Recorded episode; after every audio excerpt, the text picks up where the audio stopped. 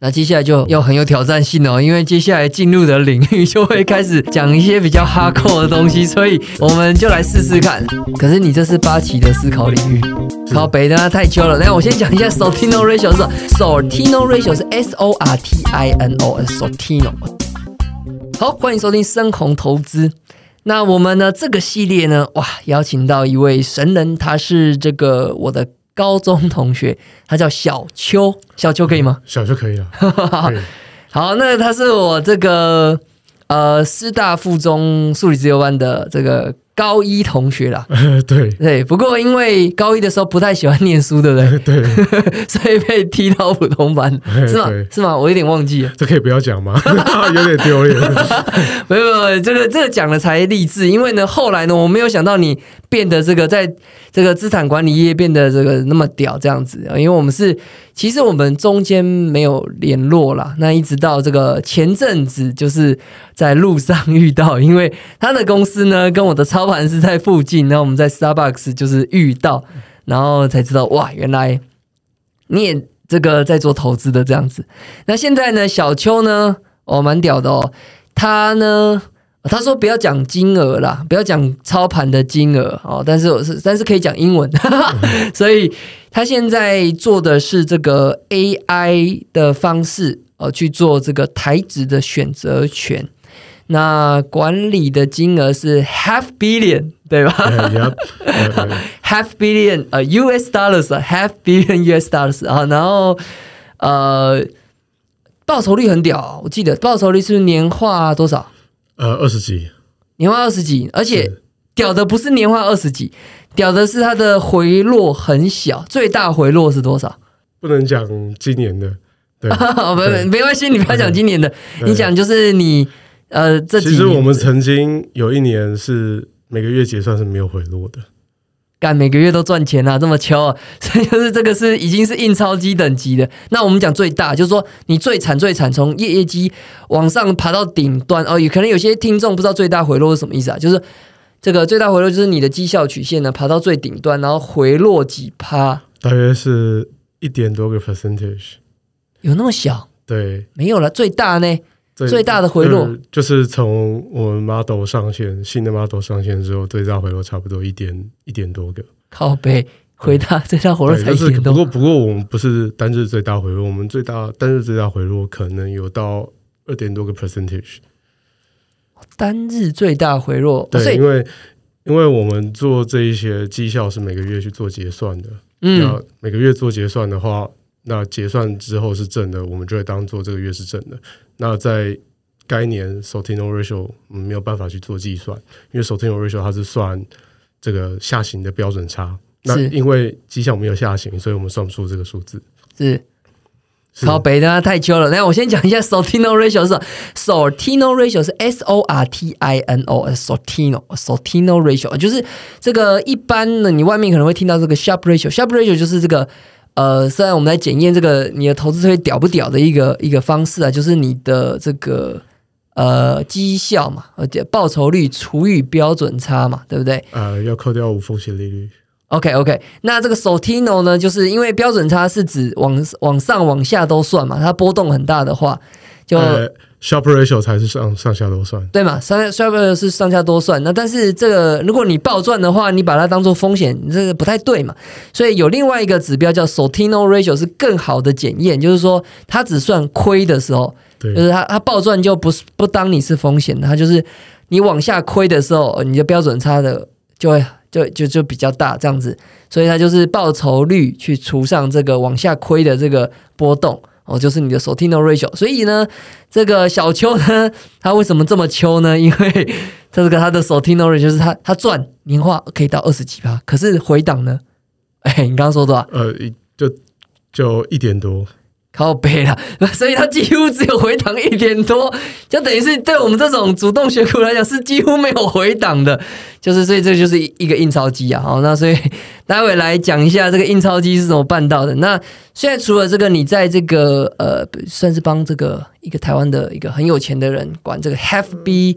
的这个这个放的你的是对，然后做这个台资选择权，那还有在另外一个是 Five B 嘛。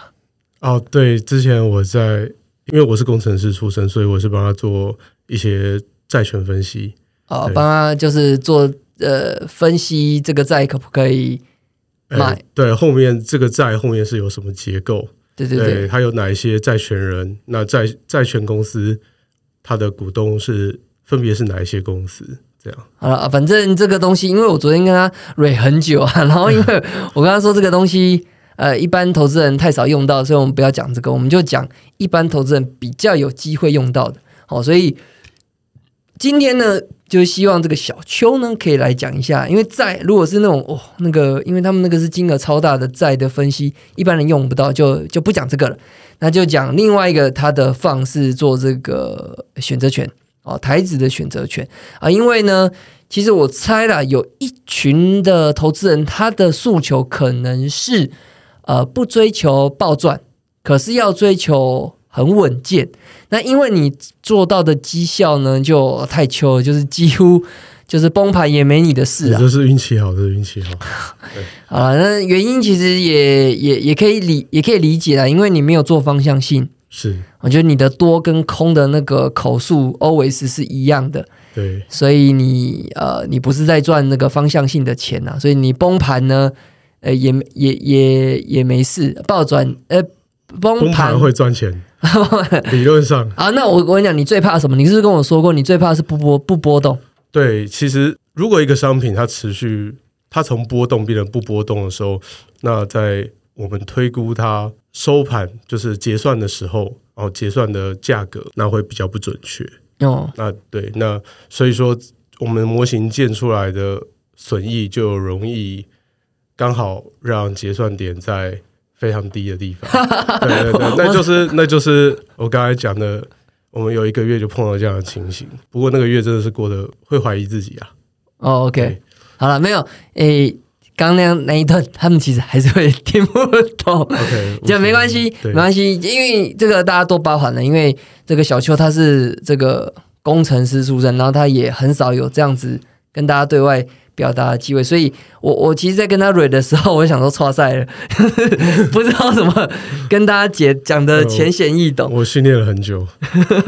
没有关系。所以这待会呢，如果讲的稍微这个，我发现有可能听众听不懂的话呢，我可能会稍微插一下，好然后用我理解谢谢的你方式，就是我觉得试着让他们理解。好那如果呃我讲的不对，你再帮我就是纠正这样子。 OK，可以谢吗谢。好，那我们先来讲哈你的投资历史。哦，我的投资历投资历史啊，对对对，就我是先大概讲一下我的自背景好了。好，我出社会第一份工作就是在做专利分析，哦我专利分析。对所以在在律师事务所哦 OK 有名的律师事务所做专利分析。好，等一下，我先讲一下，你大学是不是先念台大机械，对，然后有念完吗？好，有念完吗？我其其实是同等学历毕业的，同等学历毕业，不是对我意思因为我说念到大三，念到大三，对然后所你以后来不是去念那个世新财经。世新财经嘛？对，然后你在这个念世新财经的大三的时大三候，的时候，就去做这个专利对专利分析的工作，因为我是机械背景的，所以说呃，我在律师事务所是做机械方面的专利审审查。那当然，这些专机械专利审查就会接触到很多台湾的公司，那里面有很多的专利，那当时其实都看不懂，刚刚开始接触的时候都看不懂。那我看不懂，其实后后来有看看懂一些，因为我还要看日文，还要看英文的部分。那后来有慢慢了解一些，那之后呢，我就觉得嗯我们要审的专利非常非常的多，所以我就觉得审专利是一件非常浪费时间的事情，因为我们审的专利大概差不多五十，至少要五十万条，对，那是做不完的一个工作。那我们会每一篇去细看这样子。那在这样的情况底下，我第一个礼拜我就决定开始动手写程式，来协助我把专利里面的一些关键词等等把它抓出来。那我又写了另外一个程式来帮我做分类，好专利的分类。那这样我就可以很快速的审完大量的专利。对，是这样。所以之后其实有过得稍微轻松一点。那所以反正你你意思就是说，你那时候就透过写程式，对然后把大量的 对 手动的工作自动化了。对，没错。 OK，那这是你的第一对个第一份工作。那之后因为写程式这个这个技能，我就到嘉实去工作。嘉就是实哦，嘉实是一间一间做报价还有软体的公司，那 XQ 嘛，对，就是 XQ。那事实上是呃，除了元大之外，大部分各位看到的建商软体都是我们公司出品的。 OK，对对，市占率非常的高，有我也我其实也是用 XQ 呃是 的券商，券商版版， 对对对对，对所以你那时候在 XQ 做对，什么？负责做客制化的，也就是说有一些。客户他有一些特别的需求，那我们会帮他做城市化的动作。那当时我就负责做帮客户客制化交易策略的部分。好了，这是这其实是小邱他这个我觉得很特别的经历啦，就是他其实呃认识了非常多投资大户，啊，哎对，对，就是因为这些投资大户他们的策略会有一些特别的需求，就是对他们有他们的想法，那我帮他们做成城市，然后可以自动交易，或者是降低他们看盘消耗的眼健康，或者是或者是时间，这样对。那你这个位置很幸运嘛，就是你是是非常幸运，因为你就知道他们的策略嘛。 真的对 对对，那但是呃，他们策略我不能拿来用，因为其实我觉得每个人持有的 size 就是部位会是一个很重要的参数，影响到他投资的一个方向跟决定。对，当你 size 非常大的时候，可能就没有办法承受那么多的风险。那当 size 小一点，可以去做一些风险比较高、报酬比较高的动作。哦，像是什么？呃，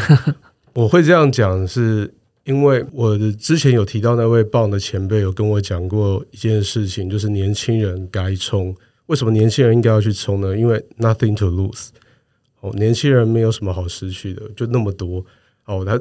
失去的钱跟很大的赛事失去的百百分之一可能都不到。对对，那所以说，我认为认为就是在比较 size 小的投资人，可以稍微勇敢一点去介入市场。嗯，对，啊，所以你说这样跟投资大户，刚刚是嗯，刚才是说比较 size 比较小的客户啦，那所以确实他们现在也很都很成功。那 size 比较大的客户，其实想法就比较简单，比较粗暴，那甚至他们要的只是一个非常简单，价位到哪里就提醒他，这样就好了。对 OK 要的只是一些这样的东西。好，那我们就直接来一个重点，就是说，因为你的位置很特别，就是你直接接触到非常多的这种几亿、几十亿的大户嘛。是对，就我所知，市场上有一些他们会观察到的，大家大 家会观察到的筹码大户分点，其实都是 你都是你的客户这样子，对，所以都你都认识啊，什么什么沙小帮的，你其实也都认识这样子对。对对对，对，那我想问一下哈，给嘿听众朋友，就是说你观察到这些人，因为你是实际认识的人啊，你是觉得你从他们身上观察到什么？呃，观察到他们风险的观念跟判断的决策力都非常。第一个是风险，他们对风险非常重视；第二个是他们在做一些决定的时候，可以决定的非常快。那我认为他们一直都是 ready 好的状态，准备好接受这个市场的冲击。那再来就是他们的投资想法有时候没有很复杂，我不会说非常多的条件，哦，会看很多的线，非常非常多的线，哦五六七八条、十几条，对，好、比较少这种状况。那他们都是心里面有个想法，那委托我做一些比较他们想法算出来的数字啊，或者是一些比较简单而且粗暴的动作。嗯，好，简单讲就是举个例子啦，就是我觉得举个例子比较快，好可能价格到六十块，每三十每三秒就买一张这样子，哦，对，这种或者是呃，他可能想要铺单，那他想铺一个冰山单，那什么是冰山呢？所所谓冰山单就是我不希望我我我不会很大，我想买一张股票，我不想被人家发现。那在伪伪买卖的时候，我如果把我的部位全部挂上去的话，市场会吓到，因为可能很会会看到它，对那不一定是会吓到，可能会看到它。那他不喜欢，所以说他可以不断的把单铺上去，一旦委托被吃掉，他就把单再铺上去。所以委托一直都是少少的状况，但是他却可以吃到很多的成交量。诶，这样我感觉给你写，因为我是直接那种超白痴，就全部扑上去。 全部铺上去。其实其实这个方哦法也是有的，然后全部铺上去的方法也是有。通常，呃，有一些比较本身持股张数就比较多的客户，会使用类似像蛛网这样的策略，那透过部位的调控，从波动赚取一些价差。对，哦，蛛网可以解释，帮他们解释一下。啊好，蛛网的策略就是我假设股价一百块，那嗯我会往下铺单，呃，九十九、九八、九七，那是所谓的买单。那往上铺呢，就是所谓的卖单。也就是说，当股价往下掉的时候，它会买进；股上往上，股价往上升的时候，它会卖出。那这样就会赚到一个价差。那通常呢，这这种策略，除了本身要持有一定的张数之外，那它也比较适用于一些波动比较不会那么剧烈的股票。如果它往下跌得很凶的话，它就会不断的买，不断的买，那就会变成一些非常糟糕的状况。那如果它不断的涨，它就可以用一个很平均的价格把这张股票出得很干净。嗯，这对其实就是震荡做嘛，低买高卖。对，但是如果它突然间涨得很高，它就会自动的离开这张股票。对，假设五百五百张，那它不断的涨五百张，最后会出掉。嗯，对，是这样。好，所以刚刚我的问题是说，你从投资大户观察到什么呃心得嘛？我听起来有两个重点，一个是他们很重视风险，是，然后再来是他我们我有三个重点，三个重点 OK 就是做决定非常的果断，非常的快速，不会不会有很强烈的心理因素来影响他们做的事情。那第三个就是他们做他们做这些策略，其实背后都有他们考量很很多的因素来去挑选出一群他们想要的股票，而不是说像大家所知的，我城市就完全放下去全自动的这样跑，对，比较少这样的状况。呃，对，因为他们部位可能真的比较大，所以说如果全全部用城市跑的话，不一定是他们想要的。哦，对所以是像什么样？是你就想像半就自像动是什么？所谓半自动，例如说价格到某个某个价位，那我就开始铺单或者是开始买，对之类的，对。然后有很多背后有很多的想法，那他们会跟我讲，但是他们最重要的东西都非常非常的简单，好逻辑非常简单。好，那这个呃，所以你在嘉实的工作呢，让你认识到，因为你的业务就是做帮投资大户客制化策略嘛。呃，只要出钱就是客户，好， 那然后之后呢？之后你就去了，之后，对，后来很有幸遇到我现在的老板，就是现在的投资公司，那他给我很大的空间来发挥，那做做一些我自己想要做的 model，呃，模型，是投资投资模型这样子。是对，好，然后就是这个 AI 选择权嘛。对对对，就是这个。好， 那所以这样就讲到现在了，所以我们就来下面一个，就是直接来问投资方嗯法。那那那现在来讲选择权。对，现在叫选择权， 对，那选择权的话，因为我想要讲，是因为我觉得这个东西其实，嗯，很多人觉得很难呐、所以他们就直接跳过。但实际上，它如果用的好的话，它其实是一个嗯工具，很好的避险，嗯，避险工具。它其实可以 cover 到你的现股对的的的风险。对然后或者是你你光是有一些策略，其实啊呃它可以就是在很小的风险下就可以获取就是很稳定的利润嘛，就像你现在这个对状况，对，其实我们在市场上面在意的，哦，通常比较大的赛事会在意的是所谓的风险溢酬。嗯，哦，就是我们的风险，每单位风险有多少的报酬？那当然，这个风险溢酬当然是越高越好。那我们就会追求比较低的风险，然后比较大的报酬。对，嗯虽然这个报酬率不一定是五十 percent、一百 percent 这种超级厉害的，嗯，就像各位所知的选择权，有人赚一百倍，我们不是这样子，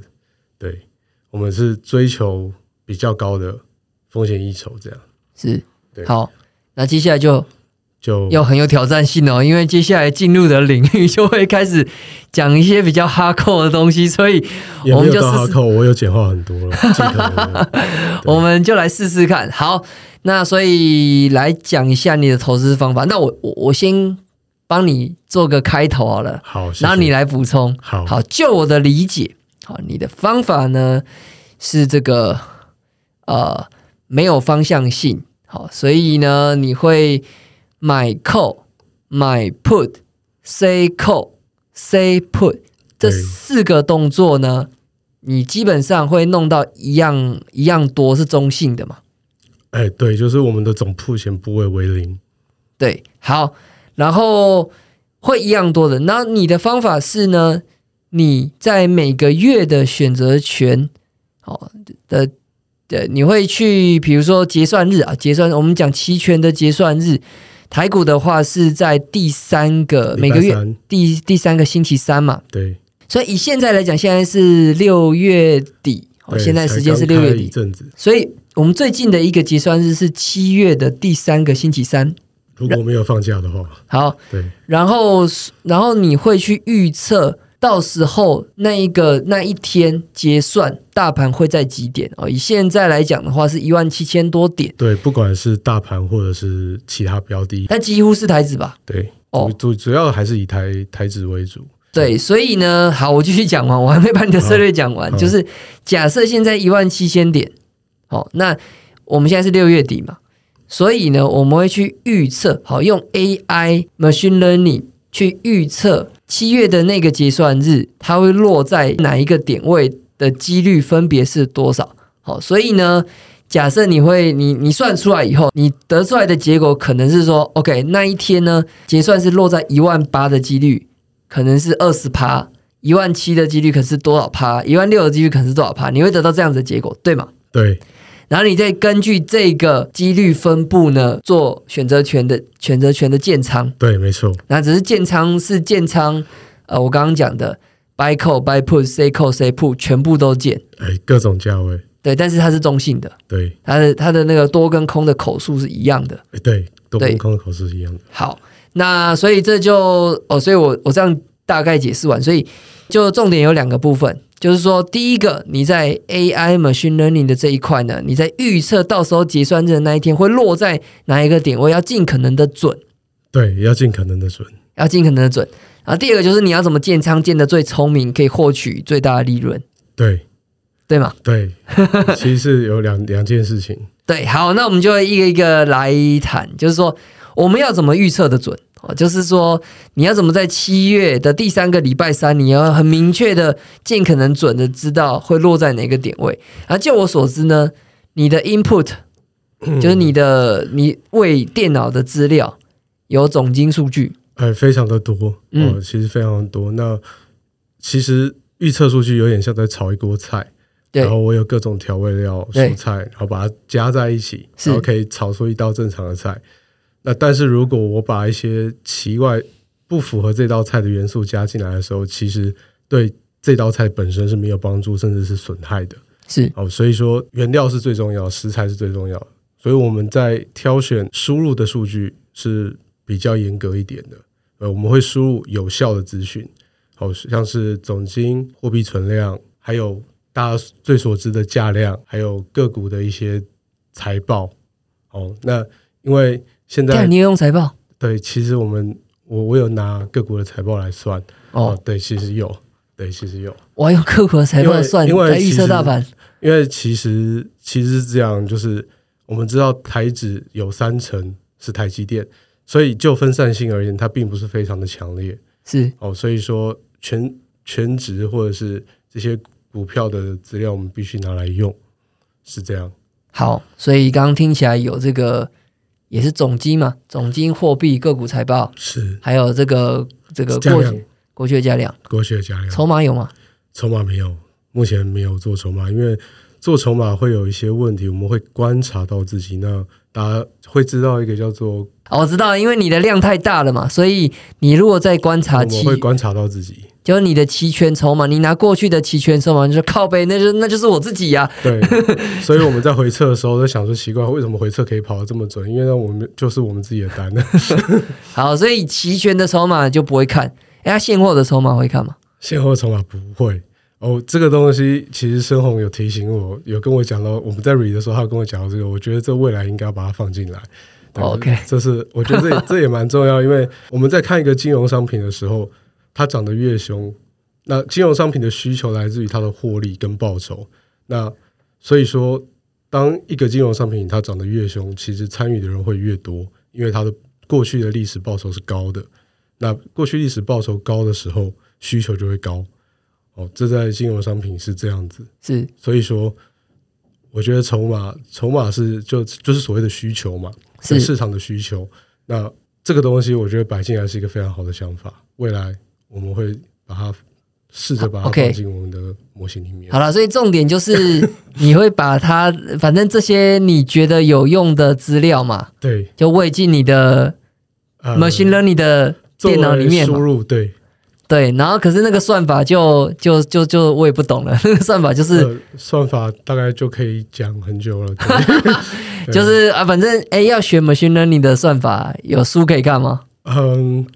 我觉得上课吧，上课哦，对有有课是不是有